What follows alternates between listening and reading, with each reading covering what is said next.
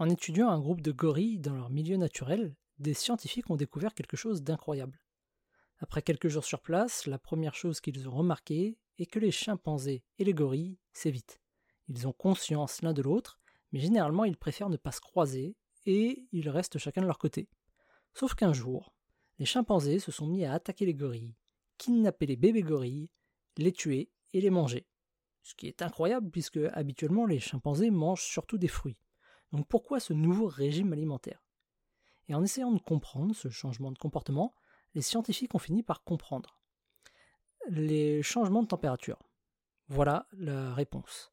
Dans la jungle où se trouvaient les chercheurs, ils ont découvert que la température avait augmenté de seulement 0,25 degrés tous les 10 ans.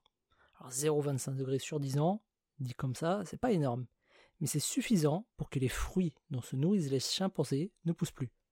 Comme la source d'alimentation des chimpanzés n'existe quasiment plus, ils ont décidé de trouver autre chose pour compenser. Des bébés gorilles. Donc quelque chose d'aussi simple qu'une augmentation de 0,25 degrés a pour conséquence le changement de comportement d'une espèce animale et la menace d'une autre. C'est ce que les scientifiques nomment l'effet papillon. L'effet papillon, c'est l'idée que les battements d'ailes d'un papillon peuvent provoquer une tornade à l'autre bout de la planète. Dit plus simplement, nos actions, même les plus minimes en apparence, peuvent avoir des répercussions énormes.